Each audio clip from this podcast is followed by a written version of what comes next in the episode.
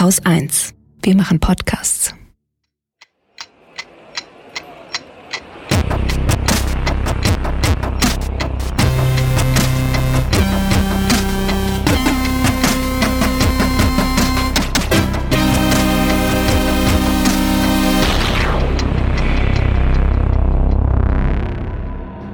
Willkommen zu einer Bonus-Episode der Wochendämmerung. Und zwar geht es heute um das Thema Landwirtschaft.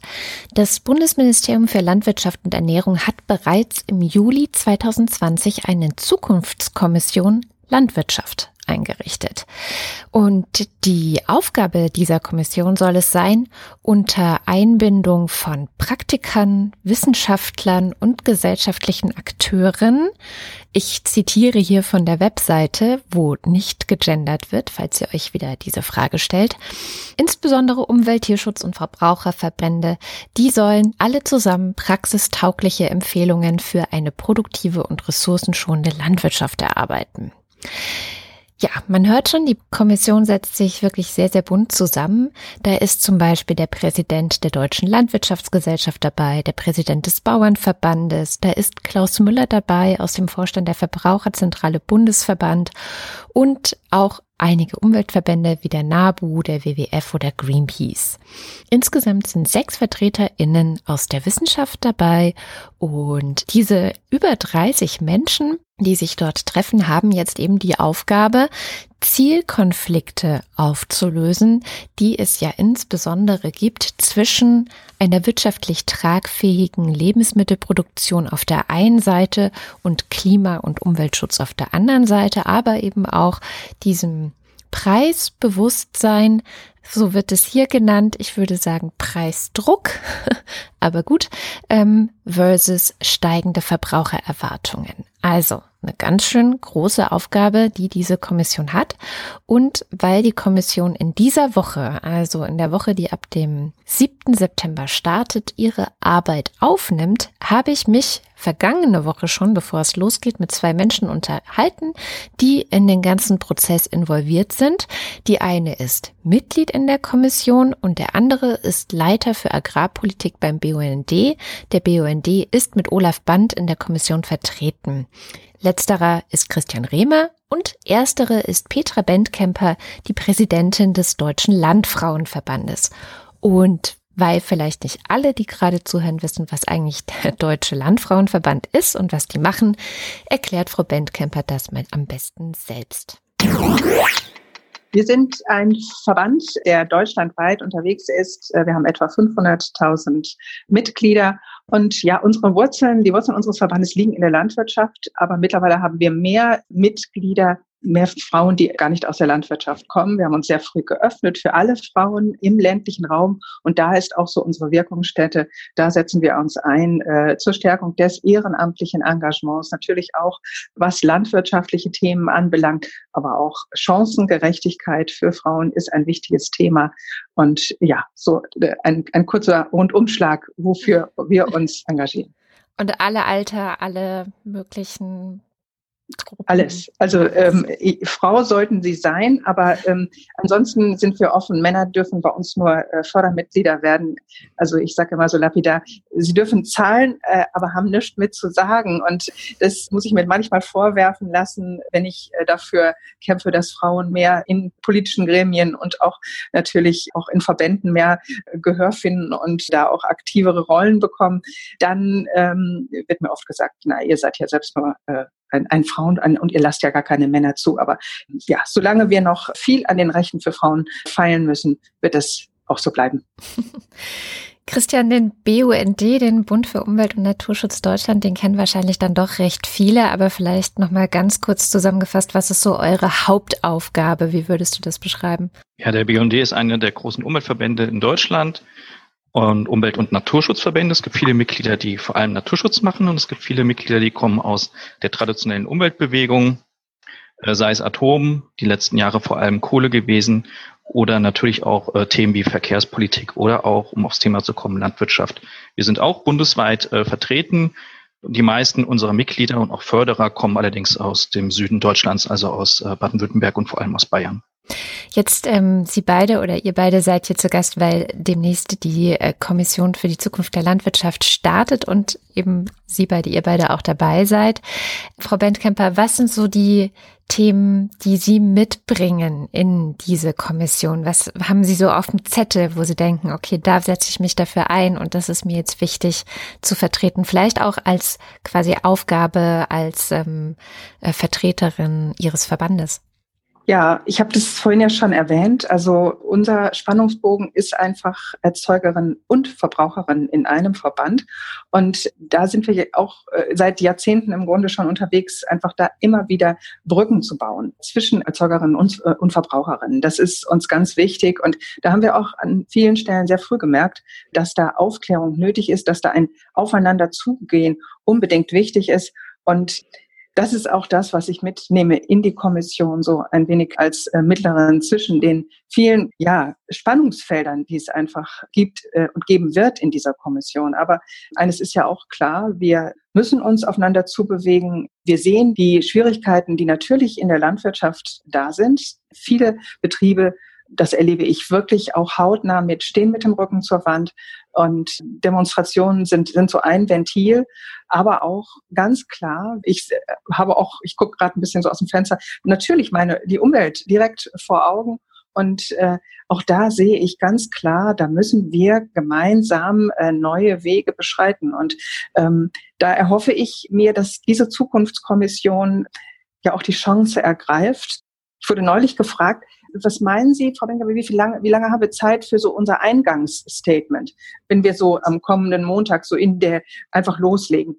Äh, also das, da war meine Reaktion dann nur, dass ich gesagt habe, äh, ein Eingangsstatement. Ich hoffe nicht, dass wieder alle ihre Statements, die wir von wir wissen doch, äh, wir kennen uns alle und äh, dass wir da nicht wieder von vorne anfangen und das führt einfach zu nichts. Es führt zu Verzögerungen, äh, im, im Gegenteil, also es führt dazu, dass wir einfach nicht zur Potte kommen und da müssen wir uns einfach ein bisschen bewegen. Hm, also nicht nur gegenseitiges Bestandpunkten, sondern auch, wie Sie gerade gesagt haben, Brücken bauen.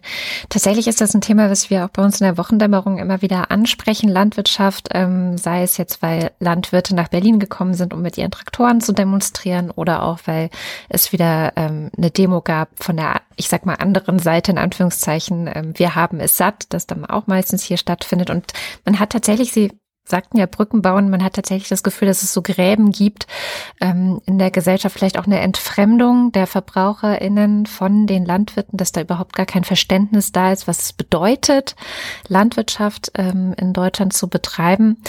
Wie stellen Sie sich das denn vor, dass da so Brücken gebaut werden könnten? Weil klar, die meisten gehen halt in den Supermarkt, kaufen irgendwas ein und wie das alles hergestellt wird, ist oft ja gar nicht präsent oder man hat ja jetzt vielleicht auch nicht mal wie früher vielleicht jemanden in der Familie, der oder die in der Landwirtschaft arbeitet.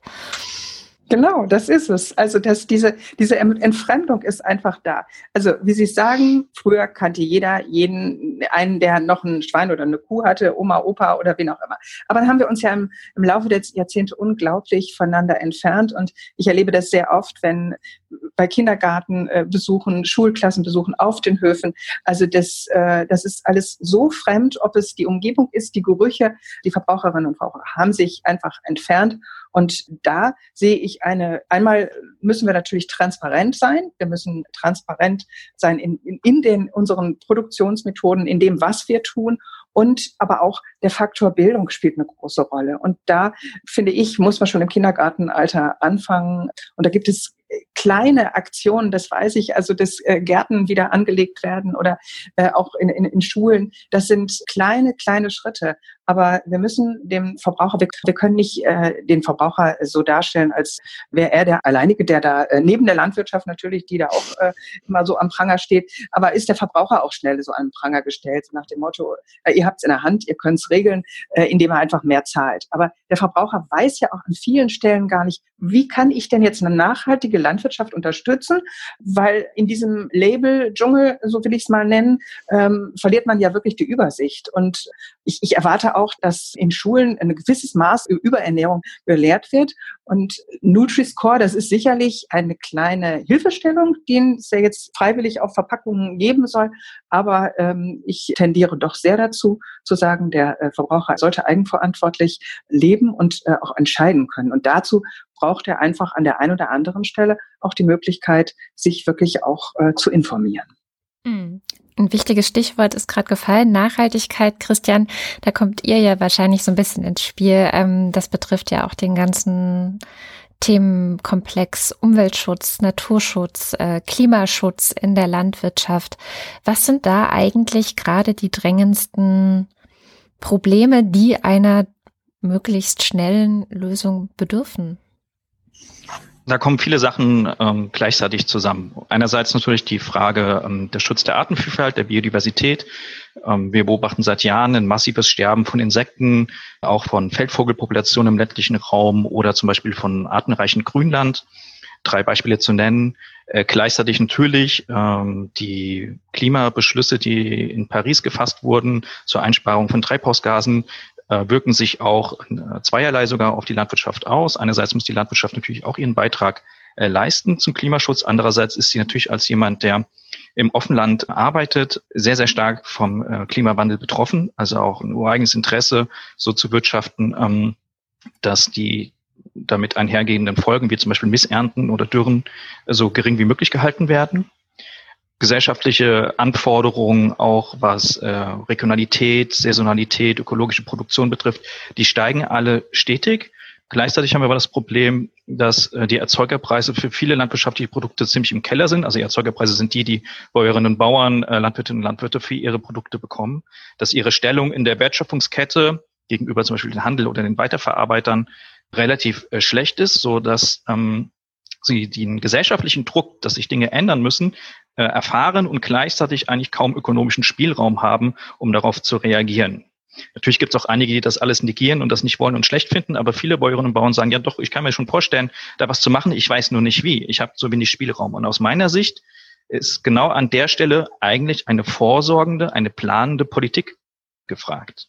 Wir hatten jetzt eben kurz von der Rolle des Verbrauchers, der Verbraucherinnen geredet. Das sehe ich auch so, dass die natürlich auch ihren Beitrag äh, leisten müssen also Produkte entsprechend äh, kaufen, die ähm, gesellschaftliche Erwartungen erfüllen, regional und so weiter. Aber dazu braucht man einerseits eine Begleitung dessen, also eine transparente und verlässliche Kennzeichnung. Bei der Tierhaltung sind wir jetzt schon relativ weit in den Überlegungen. Bei anderen Produkten ist es noch schwieriger. Vorletzte Woche wurde zum Beispiel auch ein Klimalabel vorgestellt vom Wissenschaftlichen Beirat für Ernährungsfragen. Darüber wird bestimmt länger zu diskutieren sein, ob das sinnvoll ist. Aber ähm, wenn man einen gesellschaftlichen Wandel möchte, kann man das nicht nur von individualen Entscheidungen von Verbraucherinnen und Verbrauchern abhängig machen. Das reicht nicht aus. Da braucht man eine Begleitung durch die Politik. Und genau das ist aus meiner Sicht, aus unserer Sicht, als äh, BD-Sicht, die letzten Jahre, man kann schon fast sagen Jahrzehnte, nicht erfolgt. Schritte in der Agrarpolitik sind gemacht worden von Handelsketten, von Gerichten. Der Druck wurde immer größer auf die Politik. Äh, nee, leider nicht auf die Politik, auf die äh, Bäuerinnen und Bauern. Und die Politik hat diesen Prozess nicht begleitet. Deswegen haben wir so massive Proteste im vergangenen Jahr gehabt, weil viele Bäuerinnen und Bauern sagen, ey, das reicht, ich komme hier nicht mehr zurecht. Und da sehe ich es ganz genau wie Frau Benkamper. Die Zukunftskommission wird jetzt die Chance sein oder kann die Chance sein, ähm, gemeinsam sich auf ein Leitbild zu, zu einigen, wie wir uns die Landwirtschaft, sagen wir mal, in 15 oder 20 Jahren vorstellen, was es für Schritte gegangen werden muss, um dahin zu kommen und wer dazu was machen muss, also Finanzierung, Ordnungsrecht und wie weiter, was sich alles ändern muss. Das geht nur, wenn man nicht damit anfängt, dass jeder erstmal seine Stellungnahme am Anfang vorliest. Das sehe ich ganz genauso. Das weiß nämlich jeder vom anderen und das macht überhaupt keinen Sinn. Ja, wir haben jetzt schon viele, viele Themen aufgemacht. Mm, und wir haben auch schon ein bisschen, glaube ich, gestreift, was für Konflikte es geben wird. Also dass tatsächlich natürlich auch sehr viele Interessen aus verschiedensten Bereichen hinter den, ähm, ich sag mal, hinter dem Status quo ja auch stecken. Es, gibt ja Gründe, warum sich so wenig getan hat in den vergangenen Jahren. Also wahrscheinlich ähm, hätte man sich, egal in welche Richtung man handelt, dann wahrscheinlich Feinde gemacht oder hätte äh, Proteste auch wieder geerntet. Ich denke da nur an die ganze Düngemittelverordnung, wo dann ja gesagt wurde, ja, aber das können wir gar nicht machen. Wie sollen wir dann noch ähm, wirtschaften, wenn wir jetzt äh, dafür verantwortlich sind, dass nicht so viel Nitrat im Wasser ist und so weiter. Ähm, was erwartet, erwarten Sie oder was erwartest du an Konflikten oder an Widerständen? Was sind so die Argumente, die wahrscheinlich kommen werden in der Kommission? Also ich glaube, für mich ist der Hauptkonflikt eigentlich der, lassen sich alle darauf ein, ein gemeinsames Zukunftsbild zu beschreiben oder nicht.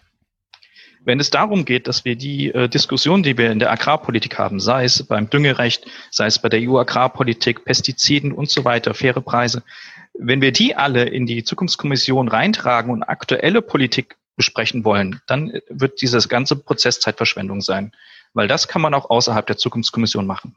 Das heißt, der Hauptkonflikt aus meiner Sicht wird sein, lassen sich alle darauf ein, ähm, sich auf diesen Visionspfad, wollen wir ein gemeinsames Leitbild, eine Vision, eine Zukunftsbeschreibung, wie auch immer man das nennen möchte, erarbeiten. Wenn sich alle darauf einlassen, dann kann auch bis Ende Juni etwas Gutes geschehen.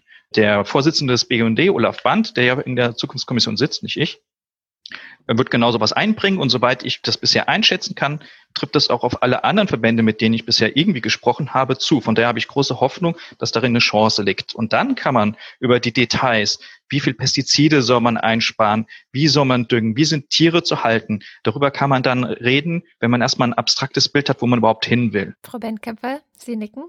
Das, das kann ich nur unterstreichen. Wir müssen alle bereit sein, einfach mal Szenarien und Visionen zu entwickeln. Und diese Bereitschaft, die erwarte ich. Und was ich noch erwarte, und da sehe ich äh, auch ein gewisses Konfliktpotenzial. Also ich erwarte, dass das äh, in einem sehr geschützten Raum passiert, in dem ich mich auch sehr vertraulich äh, bewege, äh, also in dem ich auch meinen Partnern, die da alle sitzen, vertrauen kann und in, wo nicht am nächsten Tag dann gleich äh, irgendwo in der Presse steht oder äh, über die Medien verbreitet wird, was die und die dann nun gerade ähm, bei der gestrigen Sitzung so gesagt hat. Und das halte ich für, für ganz wichtig. Wenn dieses Perspektive einfach mal wechseln und dass wir das wirklich äh, so machen, dass jeder sich darüber im Klaren ist, das bleibt hier im Raum und all das, was ich sage und äh, was dann ja auch zu Problemlösungen führen kann und zum Umdenken, dann, äh, also das, das halte ich für sehr wichtig und da weiß ich nicht, ob das alle so mittragen werden. Meine Hoffnung ist das natürlich und äh, ja, ist das ein Problem in der ganzen Debatte? Also, dass sie so aufgepeitscht wird und dass sehr viel über die Medien ausgetragen wird oder eben, wer kriegt jetzt die meisten Leute auf die Straße? Also, dass da gar nicht so viel Dialogbereitschaft in der Vergangenheit zumindest, jetzt gibt es ja hoffentlich in der Kommission eine Änderung dieser Sache, aber dass einfach sehr verhärtete Fronten da sind und sehr extreme Positionen. Ja, also diese, diese extremen Positionen und Verhärtungen, boah, die sind ich sag mal so, auf, auf den, in den oberen Ebenen unglaublich. Und wenn ich dann gucke, was bei mir vor Ort passiert, also wie gut es möglich ist, dass Kommune, Landwirtschaft, Naturschutzverbände gemeinsam in Richtung Umweltschutz etwas auf den Weg bringen, dann bin ich immer wieder erstaunt, äh, wie schwierig das auf anderen Ebenen ist. Wie erklären Sie sich das? Also was ist denn da die Motivation, diese ja, diese erhitzte Debatte immer schön oder dieses, dieses Flämmchen am Köcheln zu halten. Jeder hat natürlich so seine Position, die, sie wird unterschiedlich rausgetragen und manchmal ist es ja auch äh, extrem äh, emotional, was ich auch an, an vielen Stellen dann von beiden, von allen Seiten äh, verstehen kann. Das sind ja Menschen, die machen das mit Herzblut. Die machen nicht nur Landwirtschaft mit Herzblut, sondern die machen auch Umweltschutz mit, mit Herzblut. Und da äh, ist es an, äh, leider versäumt worden, da, äh, und das, das ist eben schon viele Jahre versäumt worden, da sich ganz ernsthaft aufeinander zuzubewegen, glaube ich. Mhm. Jetzt gibt es ja tatsächlich, wenn wir auch immer wieder über das Thema sprechen und dann gesagt wird, sowas wie Biodiversität ist wichtig, es ist wichtig, dass äh, Tierschutz in den Vordergrund kommt, dass Klimaschutz in den Vordergrund kommt, diese ganzen Sachen liegen ja schon lange auf dem Tisch. Dann kommt immer wieder das Argument, dass gesagt wird, na ja, also klar, erstens, der Verbraucher kauft's nicht, wenn es teurer ist als so und so viel. Ähm, klar, sagen sie zwar, sie würden mehr Geld oder sie wären bereit, mehr Geld auszugeben, aber aber am Ende zeigt sich das eben nicht im tatsächlichen Einkaufsverhalten. Das ist das eine Argument. Dann könnte man natürlich, wie Christian gesagt hat, äh, dazu übergehen und sagt, gut, da ist die Politik gefragt und nicht der Verbraucher, dann muss man das eben politisch regeln. Und dann ist das nächste Argument, was ich höre, dann sind die Landwirte in Deutschland gezwungen, sich an diese Regeln zu halten und dann kommt das Billigfleisch aus irgendwelchen anderen Ländern, wo es eben dann doch wieder zu den alten, in Anführungszeichen, Bedingungen produziert wird was, was machen wir mit diesem Dilemma, dass der Markt ja nicht nur äh, auf Deutschland beschränkt ist, sondern natürlich auch Anbieter aus anderen Ländern dann mit Konkurrenzprodukten oder Billigprodukten wiederum unsere Landwirtschaft ja, in Bedrängnis bringen oder vom Markt verdrängen könnten? Ich würde da gerne auf das Beispiel der Nutztierhaltung eingehen, weil da ist es schon am konkretesten ausdiskutiert. Die, Im Jahr 2019 und 2020 gab es ein oder gibt es immer noch ein Kompetenznetzwerk Nutztierhaltung. Das wurde von der Agrarministerin eingesetzt, in dem viele Verbände mitgewirkt haben. Und dieses Jahr im Februar Empfehlungen auf den Tisch gelegt haben, wie die Nutztierhaltung in Deutschland die nächsten 20 Jahre umgebaut werden kann. Ähm, das basiert im Prinzip auf einem Gutachten, einem sehr dicken Gutachten des wissenschaftlichen Beiratsministeriums, das schon fünf Jahre alt ist und seitdem wurde mehr oder weniger nichts getan. Diese neuen Empfehlungen werden vom Bundestag mittlerweile, von den Bundesländern, von äh, sämtlichen Agrarverbänden, sowohl von den äh, ganz großen wie dem Bauernverband als auch kleineren wie der Arbeitsgemeinschaft Bäuerliche Landwirtschaft, von Umwelt- und äh, Tierschutzverbänden unterstützt. Weil es gibt ganz klar die Möglichkeit, dort zu kennzeichnen, welche Produktionsform, welche Qualität zum Beispiel jetzt das Stück Schweinefleisch hat. Momentan kann man fast nur unterscheiden, ist es Bio oder nicht Bio.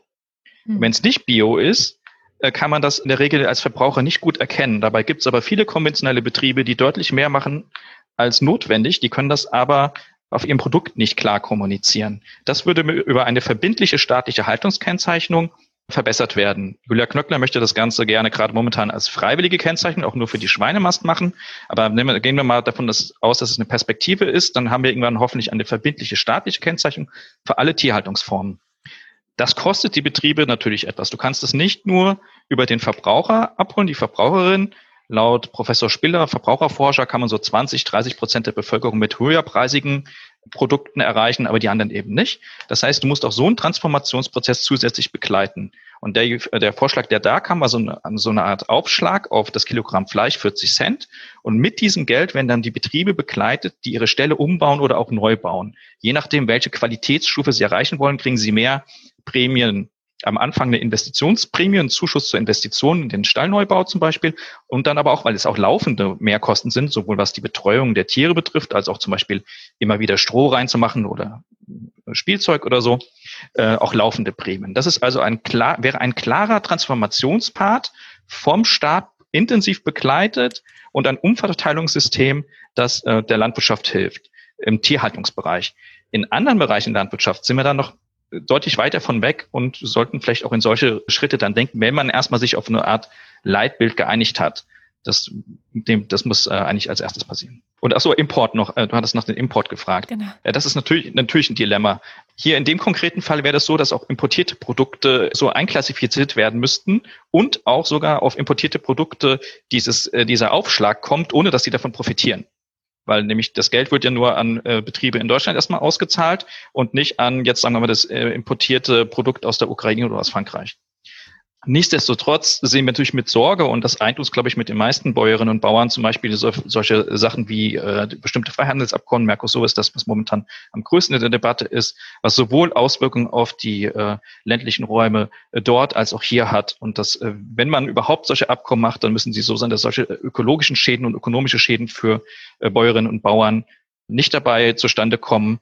In der Regel die Erfahrung ist, dass das ähm, viel zu wenig im Blick ist. Mhm. Das heißt aber, es wäre so eine Art Idee, dass man staatlich auch ein bisschen subventioniert, wenn die Transformation in Richtung mehr Umwelt, Tier, Klimaschutz geht. Habe ich das richtig verstanden? In dem Fall wäre es staatlich begleitet. Das Geld selber käme ja von Verbraucherinnen und Verbrauchern im, im mhm. großen Teil durch diese Abgabe. Ähm, nichtsdestotrotz, es gibt natürlich auch viele Fördermittel, die der Staat ja bereits jetzt einsetzt, um den, den Landwirtschaft zu unterstützen. Ähm, das wäre jetzt ein ganz neues Thema, aber auch da kann man durch Änderungen machen. Hm. Aber das würde ja bedeuten, auch hier wieder Gesellschaft und Landwirtschaft mehr zusammenzubringen und zu sagen, Landwirtschaft ist ein Teil, ein wichtiger Teil von Gesellschaft. Es ist einfach ein, ähm, eine Infrastruktur letztendlich, die funktionieren muss. Deswegen ist es auch selbstverständlich, dass Politik bestimmte Prozesse dort äh, so begleitet, dass alle Beteiligten davon leben können, oder? Das ist zentral. Äh, wir, was, wir, was wir wirklich brauchen, sind, dass Bäuerinnen und Bauern faire Preise für ihre Produkte bekommen, kostendeckende Preise, von denen sie gut leben können. Und wenn sie Zusatzleistung, übergeistliche Zusatzleistung für die Gesellschaft erbringen im Naturschutz oder im Klimaschutz, dann sollen sie dafür auch von der Gesellschaft honoriert werden. Es spricht doch überhaupt nichts dagegen, dass ein Betrieb sagt, ich habe mehrere Produkte, die ich anbiete. Ich produziere Schweine, ich produziere Getreide, ich produziere Urlaub auf dem Bauernhof und ich produziere auch Naturschutz. Und mit all diesen vier Sachen verdiene ich mein Geld. Das ist ja auch ganz schön viel, was Landwirte so zu leisten haben und was sie ähm, so überhaupt alles erfüllen sollen. Frau Bentkemper, Sie sagten, viele stehen auch mit dem Rücken zur Wand. Es gibt auch dieses Wort des Höfesterbens, also dass immer weniger Menschen, junge Menschen gerade auch sich für einen Weg, äh, für eine, für eine Karriere und eine Ausbildung in der Landwirtschaft entscheiden. Ähm, gehört es zusammen? Also müsste auch da viel mehr eine, eine gesellschaftliche, nicht nur Akzeptanz, sondern auch ein Respekt, also dass man sagt, das ist ein respektabler Beruf, den zu machen, ist quasi eine Ehre und ähm, wir, wir finden, Landwirte sind die neuen Helden. Müsste man auch da noch ein bisschen mehr am Narrativ vielleicht arbeiten? Also Respekt ist ein, ein wunderbarer Begriff. Man spricht ja auch so oft von Wertschätzung dessen, was Landwirte tun ja, das ist ein Punkt, der macht mich schon sehr betroffen. Wenn ich junge Menschen sehe, die große Bereitschaft haben, Dinge zu verändern, sei es in Bezug auf mehr Tierwohl. Und da muss man sagen, da gehören ja auch Rahmenbedingungen dazu. Da müssen auch Wege bereitet werden und Möglichkeiten geschaffen werden, das dann auch machen zu können. Auch im Bereich Biodiversität. Wir haben hier in Nordrhein-Westfalen ein Projekt der Landwirtschaftskammer. Da sehe ich, dass Leitbetriebe da unglaublich äh, aktiv sind und es wird sich nicht, also ich sag mal, an Stammtischen nicht mehr nur darüber unterhalten, wie gerade der Roggen steht oder der Mais, sondern es wird sich auch darüber unterhalten, ob es die Wiesenweihe oder der Kiebitz oder was auch immer sich wieder angesiedelt hat. Und das finde ich einen unglaublich tollen Schritt und das müssen wir anerkennen. Und das muss man auch mal laut sagen, dass da dieses Umdenken auch stattfindet und die Bereitschaft auch, andere Wege zu gehen. Und wenn ich dann Familien erlebe, die in Frage stellen oder was können wir denn unseren jungen Leuten raten? Was raten wir der nächsten Generation?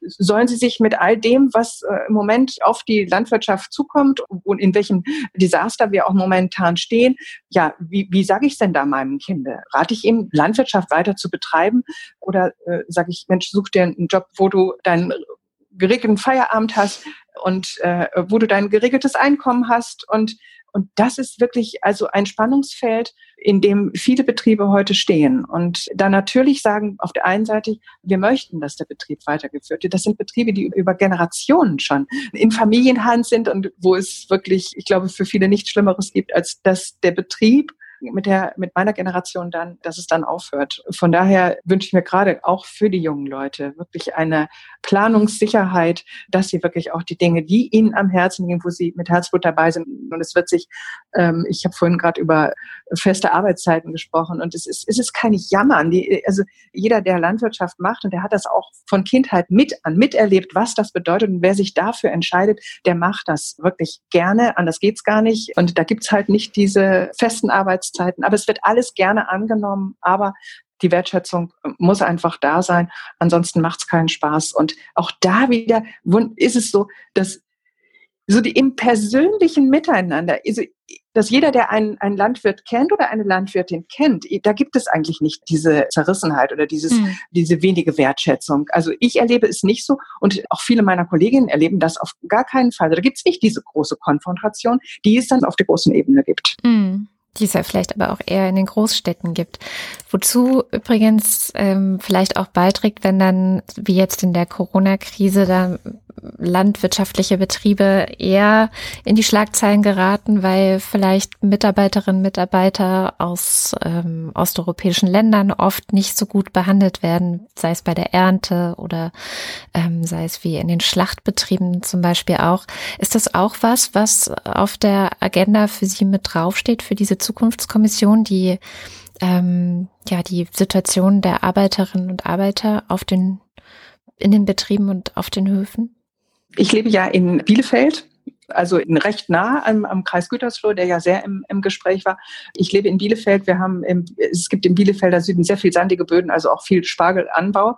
Und da muss ich auch da sagen, die Spargelbauern und Bäuerinnen, die ich kenne, die in meiner unmittelbaren Umgebung leben, die haben Mitarbeiter, die kommen und das trifft auch auf viele Winzerkolleginnen, die ich nicht hier im unmittelbaren Umfeld habe, aber die ich auch gut kenne. Das sind Mitarbeiter und Mitarbeiterinnen, die seit vielen, vielen Jahren kommen. Und da ist in äh, vielen Fällen wirklich ein, ein sehr intensives Verhältnis.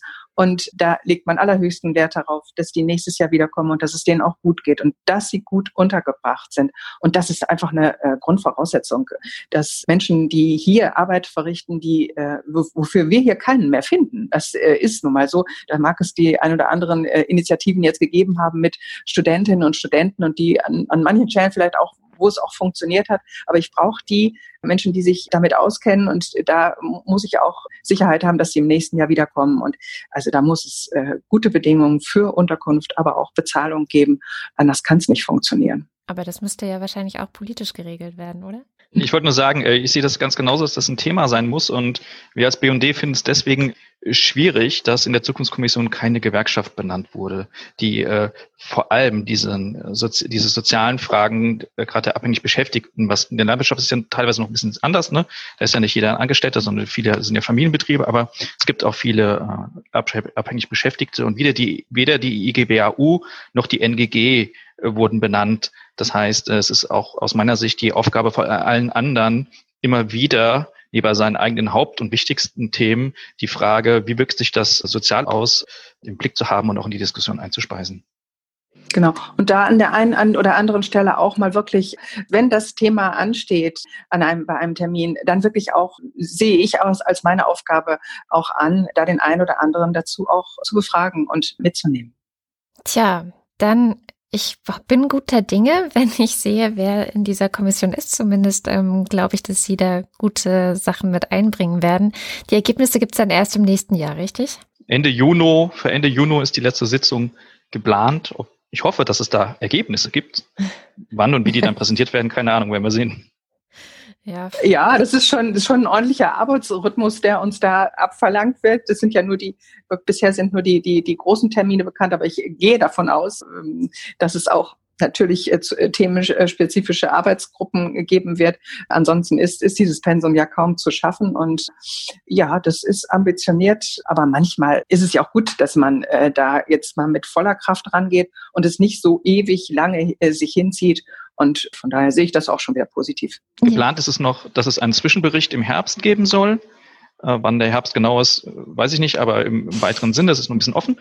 Und die andere Sache ist natürlich, wenn es Ende Juni fertig ist, stehen wir ja wenige Monate vor den Bundestagswahlen. So, das heißt, wenn das Ergebnisse sind, die auf sehr große, breite Zustimmung in allen Kommissionsmitgliedern treffen, dann kann das, egal welche politische Couleur später eine Regierung stellt, hoffentlich eine Blaupause sein für deren Agrarpolitik der nächsten Jahre. Das ist so ein bisschen meine Hoffnung dabei. Also unser aller Anliegen kann es doch nur sein, dass wir hier eine äh, wettbewerbsfähige Landwirtschaft in Deutschland erhalten. Und ich glaube, das ist ein Punkt, da sind wir uns, das können wir, glaube ich, alle unterschreiben. Und äh, von daher haben wir alle die Aufgabe, ordentlich daran zu arbeiten. Das waren Petra Bendkemper, die Präsidentin des Deutschen Landfrauenverbandes und Christian Rehmer, der Leiter für Agrarpolitik beim BUND, dem Bund für Umwelt und Naturschutz Deutschland. Die Kommission nimmt jetzt ihre Arbeit auf und wir werden spätestens im kommenden Jahr sehen, was es gebracht hat und ob dieser Wunsch nach einer Vision für die Zukunft der Landwirtschaft auch wahr geworden sein wird. Das war jetzt Futur 2 und wir hören uns am nächsten Freitag wieder. Bis dahin. Tschüss.